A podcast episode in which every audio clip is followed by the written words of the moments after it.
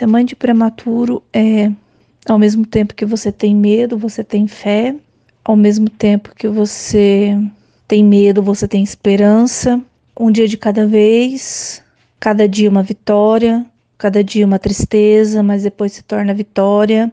Ser mãe de prematuro é você ver um milagre acontecer na sua frente e principalmente de agradecimento a Deus pelo aprendizado, pela força, vem da onde que a gente menos espera. É você dar valor à vida. Miguel já tem oito anos e eu agradeço a Deus todos os dias pelo aprendizado. Ser mãe de prematuro é ser pega pela surpresa e despreparo. É não segurar seu filho nos braços quando nasce. É olhar pela incubadora e sentir sua cria pela ponta dos dedos esterilizados em álcool gel. Ser mãe de prematuro é ser viciada no monitor, é ver seu filho respirando por aparelhos, é ver o leite entrando pela sonda e torcer para a quantidade aumentar todo dia. É ter a paranoia com o processo de ganhar e perder peso diariamente. Num dia ganha 10 gramas e no outro perde 15. Esse é o trecho da poesia Carta de uma Mãe de Prematuro, que viralizou nas redes sociais e em grupos de WhatsApp. No começo da reportagem, você ouviu a Karen falando sobre o que é ser mãe de prematuro. A pedagoga conta que, assim como outras mães de crianças prematuras, não pôde amamentar o filho. A gente não consegue amamentar, né? Que normalmente acontece nos primeiros dias de vida.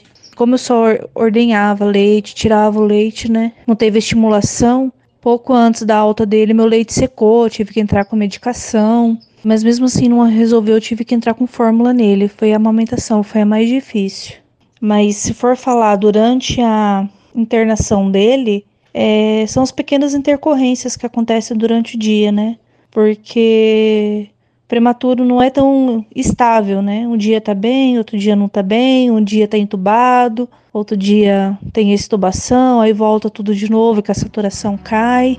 Então é uma uma montanha russa, né? Outra guerreira que também encara os desafios da prematuridade é a engenheira agrônoma Denise Barros de Azevedo, que foi mãe aos 45 anos através de fertilização in vitro.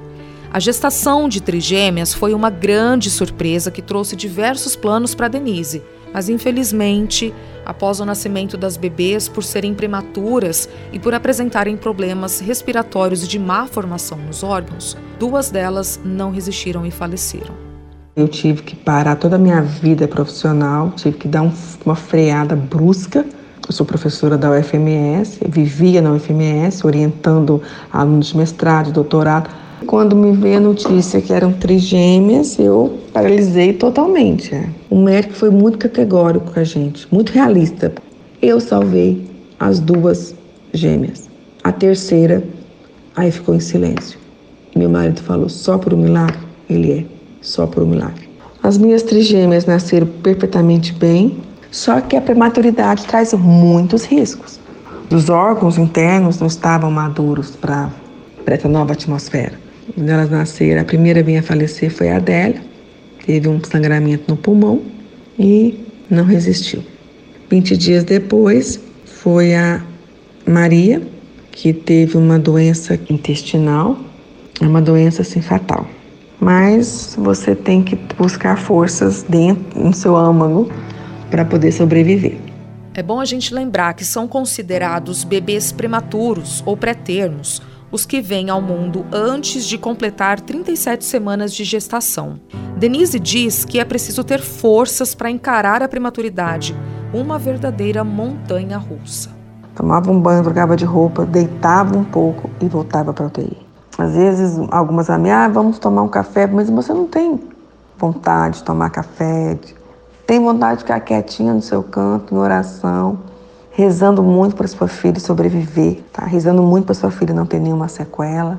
Não existia separação entre convênio e SUS, então eu vi mães que não tinha nada, eu vi mães que precisavam de uma roupa, precisavam de um sabonete para limpar o corte da cesárea, precisava de uma conversa, de um acolhimento e precisava realmente de carinho. Eu vi muitas mães saírem sem bebês nenhum. Quando você convive muito tempo numa UTI neonatal, como eu fiquei quatro meses, você vê muitos milagres, mas também você vê muitas tristezas. Dados do Sistema Único de Saúde revelam que em 2019, 11% dos nascidos vivos no Brasil foram prematuros. Em 2020, 11,31% foram prematuros e no ano passado, 12,19%. Doutora Márcia Maria Antunes, coordenadora médica da linha materno-infantil da Santa Casa, explica como funcionam esses cuidados assim que o bebê prematuro nasce.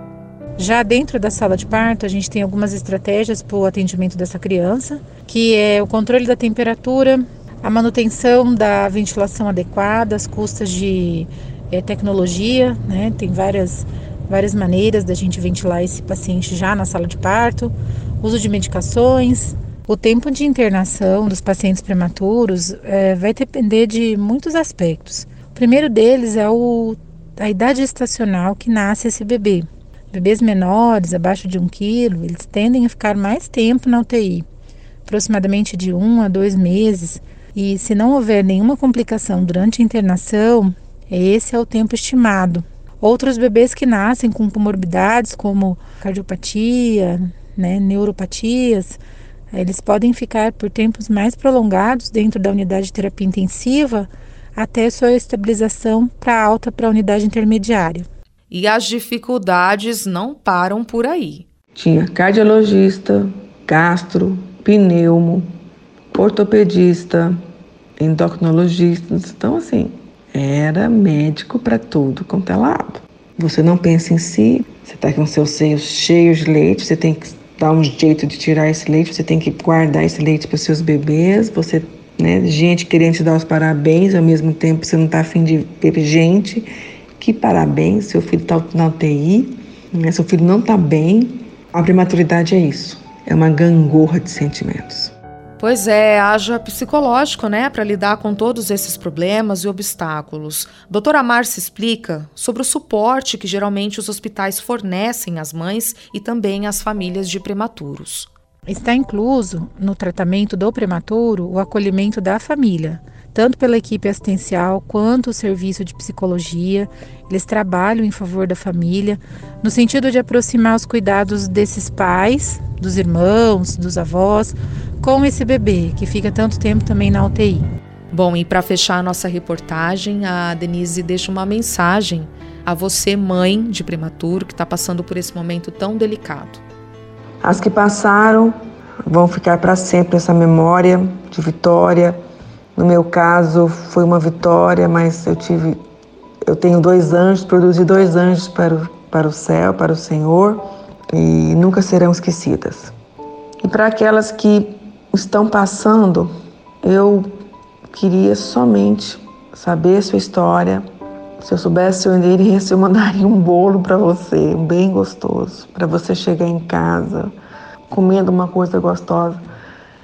Eu queria somente dar um abraço nessa mãe que está passando por isso e olhar dentro dos olhos dela e falar: você vai sair daqui com seus filhos no braço.